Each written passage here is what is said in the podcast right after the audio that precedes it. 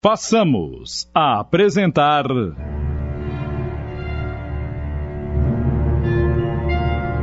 Inimigo de Família.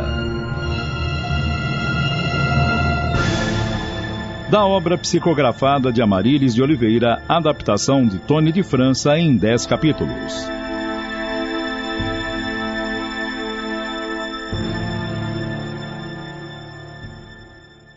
Depois que ele se casou, esse casamento não vai longe. Mas de que é que você está falando, criatura? Vai, conta!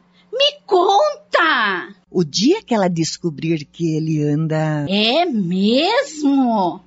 Será verdade? Ah, eu não admitiria isso nem por dinheiro algum. De repente, ambas se calaram, se entreolharam e Dalva disse rapidamente: Preciso ir, amiga.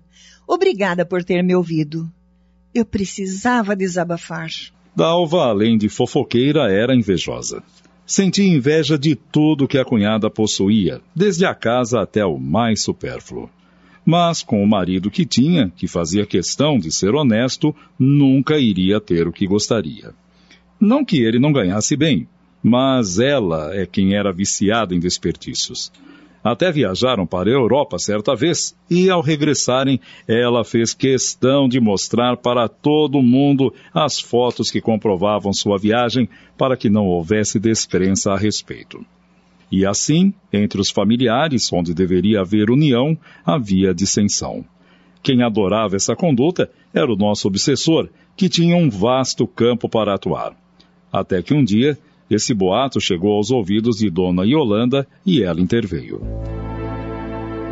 Dalva, minha sobrinha querida, você precisa mudar seu comportamento. Você é sempre o pivô da discórdia em nossa família. Por quê? Vim lhe pedir um favor. Diga logo o que é, pois eu já estou de saída. Filha, vim lhe pedir que pare de fazer fofocas da vida alheia, principalmente de seu irmão. A senhora tá me chamando de fofoqueira. Eu não classificaria assim, mas andou espalhando coisas sobre seu irmão e família. Isso não fica bem, Dalva. E você sabe como as pessoas são. Ah, se sei. A senhora conhece a Matilde, não? Sim, claro. que tem ela? Me disseram que ela é cornuda. O marido dela tem uma amante. E o pior, ela sabe e engole tudo. Haha, se fosse eu, a senhora nem imagina o que eu faria. Ai, Dalva, Dalva, todo mundo erra. Tá aí. O perdão tudo conserta. Ô, oh, tia, a senhora quer dizer que se deve perdoar uma traição? Nunca! Nunca que eu perdoaria. Ah, não adianta mesmo. Vou-me embora. Lamento muito o que está se passando nesta família. Só espero que um dia você perceba, minha filha. Vai, vai! Já vai tarde, sua velha rato de igreja.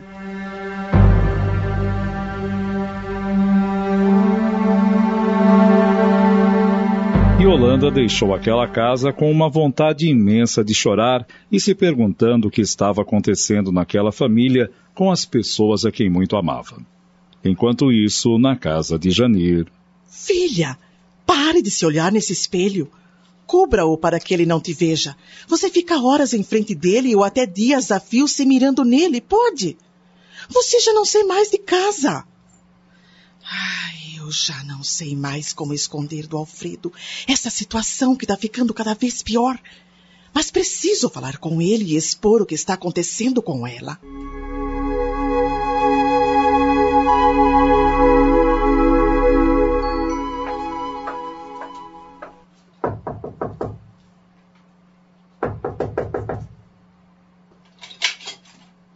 Filha, apronte-se que hoje vamos dar um passeio.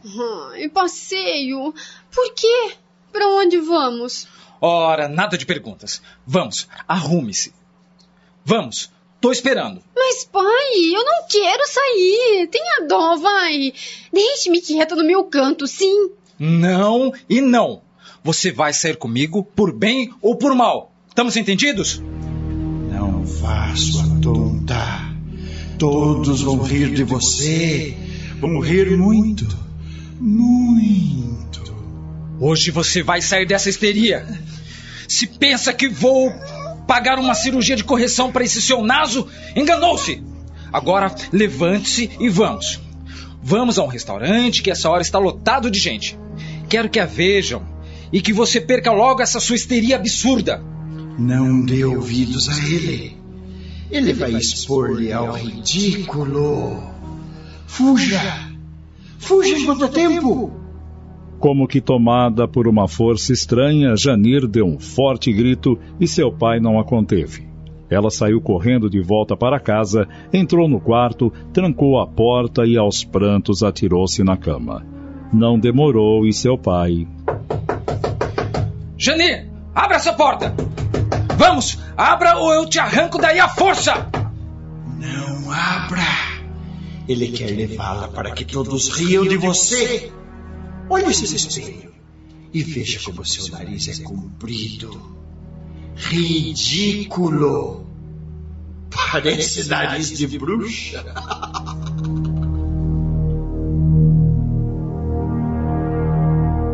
Alfredo desanimou e não insistiu mais em bater na porta do quarto da filha e concluiu que ela estava mesmo doida. Pai e mãe não dormiram à noite, preocupados com o estado da filha.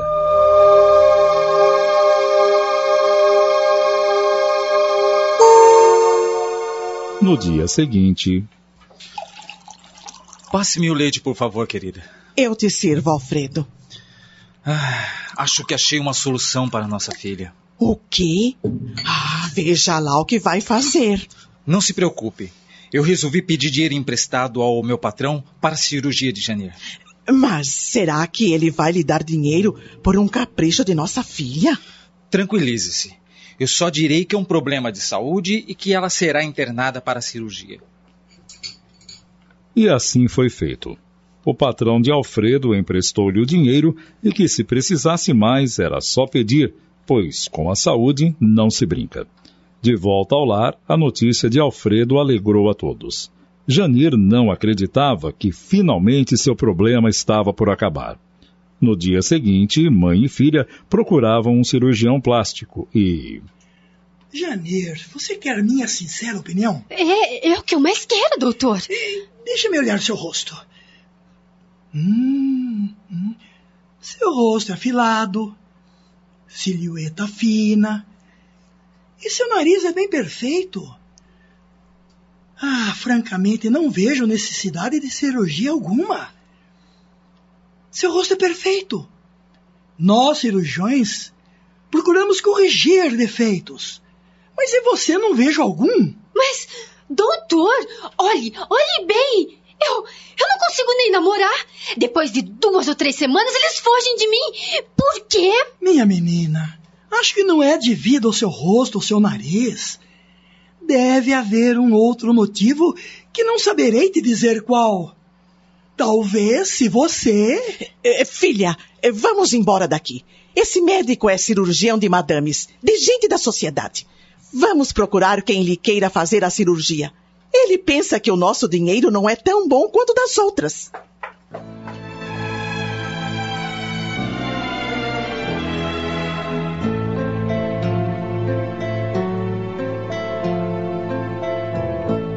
Mas quem procura acha. Na semana seguinte, foram a outro médico que não era tão ético quanto o anterior, e ele concordou com a cirurgia. Janir, nos seus devaneios, já se via através do espelho filas de pretendentes que não tiravam os olhos dela. Ao saber da novidade, Dalva não se conteve e espalhou a notícia que logo chegou até Marcela, esposa de seu irmão. Pois é, a moça já tem 28 anos e logo logo não se casa mais. Quem sabe agora, de nariz novo, consiga alguém que lhe queira. É a última esperança dos pobres pais. Sabe o que estive pensando? Eu. Eu também vou fazer uma plástica. Não que eu esteja precisando, mas. Minha pele sensível, quando exposta ao sol, faz aparecer os pés de galinha. Como você bem sabe, dinheiro não é problema. O Carlos Eduardo recebeu uma gorda promoção no escritório e. Ai, ainda não decidimos o que fazer com dinheiro extra. É, talvez comprar outra casa maior. As crianças estão crescendo e. É, quisera eu ter uma casa grande. Daria os melhores anos de minha vida para ter uma casa com a metade do luxo desta aqui do meu irmão. Ah, Dalva, minha cunhada, você acha que devo mesmo fazer uma plástica? Será que ela não se toca que já aparenta mais idade do que tem? Bem, se o dinheiro não é problema, vai firme, faça. Marcela mentira sobre a promoção de Carlos Eduardo, que na verdade estava prestes a ser demitido, motivado pela briga com um falso cliente. Ela sabia que, falando a verdade, Dalva seria o megafone ambulante para espalhar a notícia, e por isso inventou a promoção de Carlos. Dalva, não se sentindo bem com a notícia daquela promoção, achou logo uma desculpa e saiu dali soltando fogo pelas ventas, pois o que mais desejava era ver o irmão e sua cunhada na ruína. E o obsessor sempre atuando.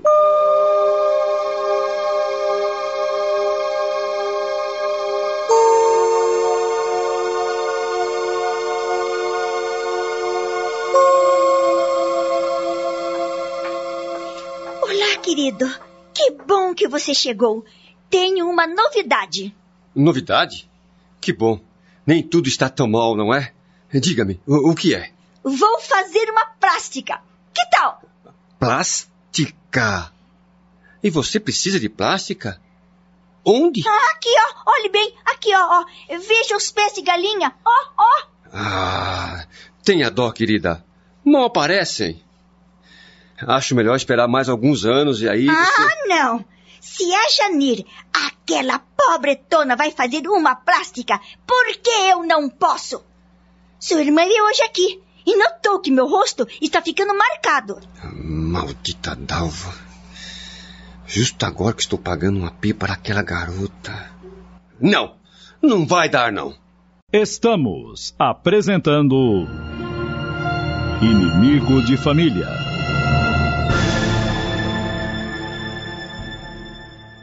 Voltamos a apresentar Inimigo de Família.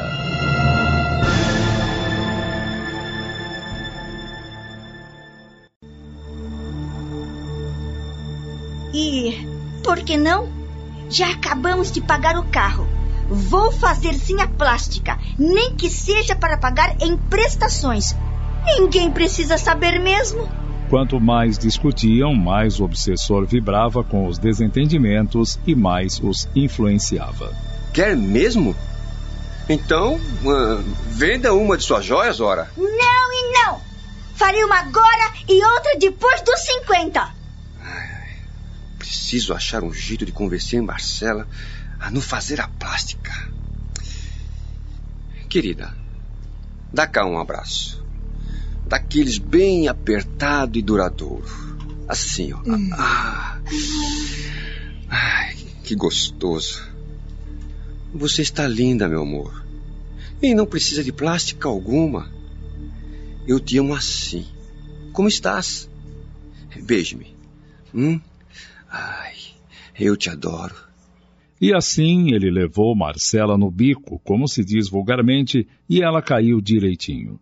Temporariamente ele ficou livre daquele problema. Enquanto isso, na clínica onde Janir fora submetida à cirurgia no naso, Ai, ai, não sinto dor alguma. Que maravilha!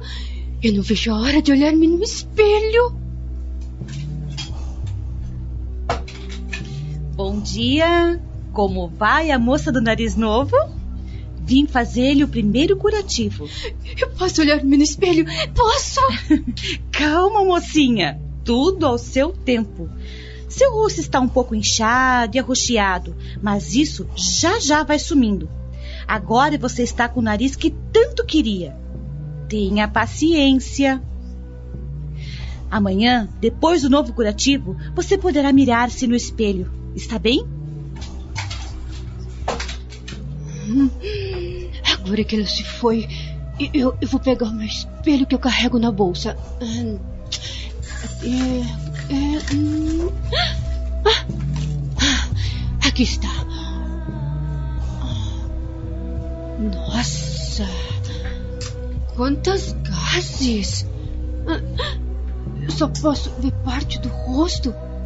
Ah, mas eu vou tirar este curativo e é pra já. O médico errou. Tudo está pior do que era antes. Veja! Veja! Nossa!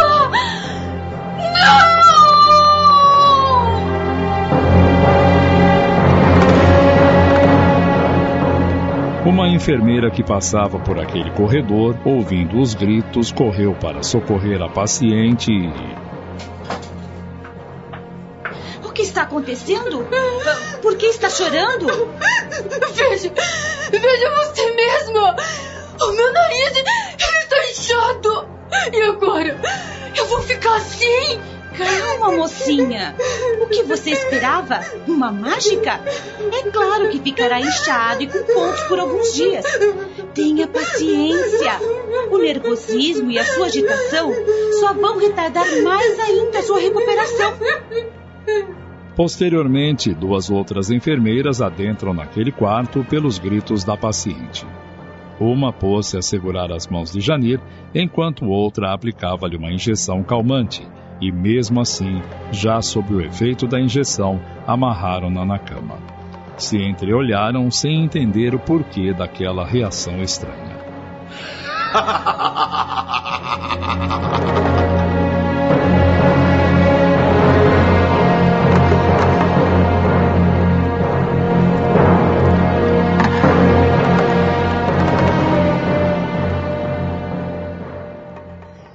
ódio!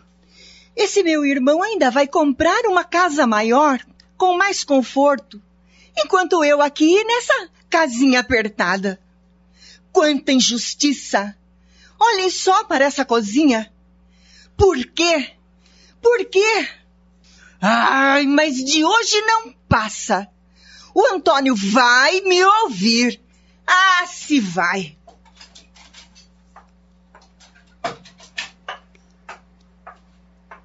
Olá, querida. Hum, que cheirinho é este? O que vamos ter para o jantar? É surpresa. Hoje você não me escapa, Antônio. Precisamos conversar seriamente.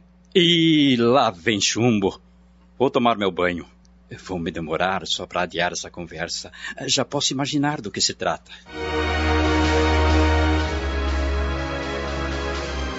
O jantar estava na mesa, mas nada de Antônio e os filhos.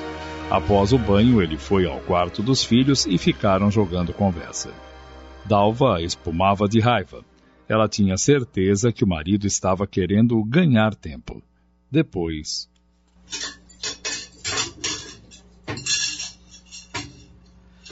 Nossa, que mesa linda! Tão arrumada! E o cheiro, então? Vamos comer em paz para que nossos organismos não sofram danos psicológicos, não é mesmo? Vamos. Descasca o abacaxi agora. Senão você não vai conseguir depois.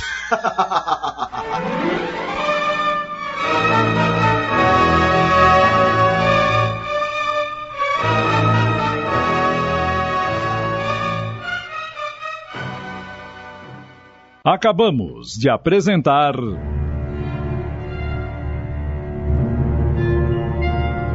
Inimigo de Família. Da obra psicografada de Amarílis de Oliveira, adaptação de Tony de França em 10 capítulos.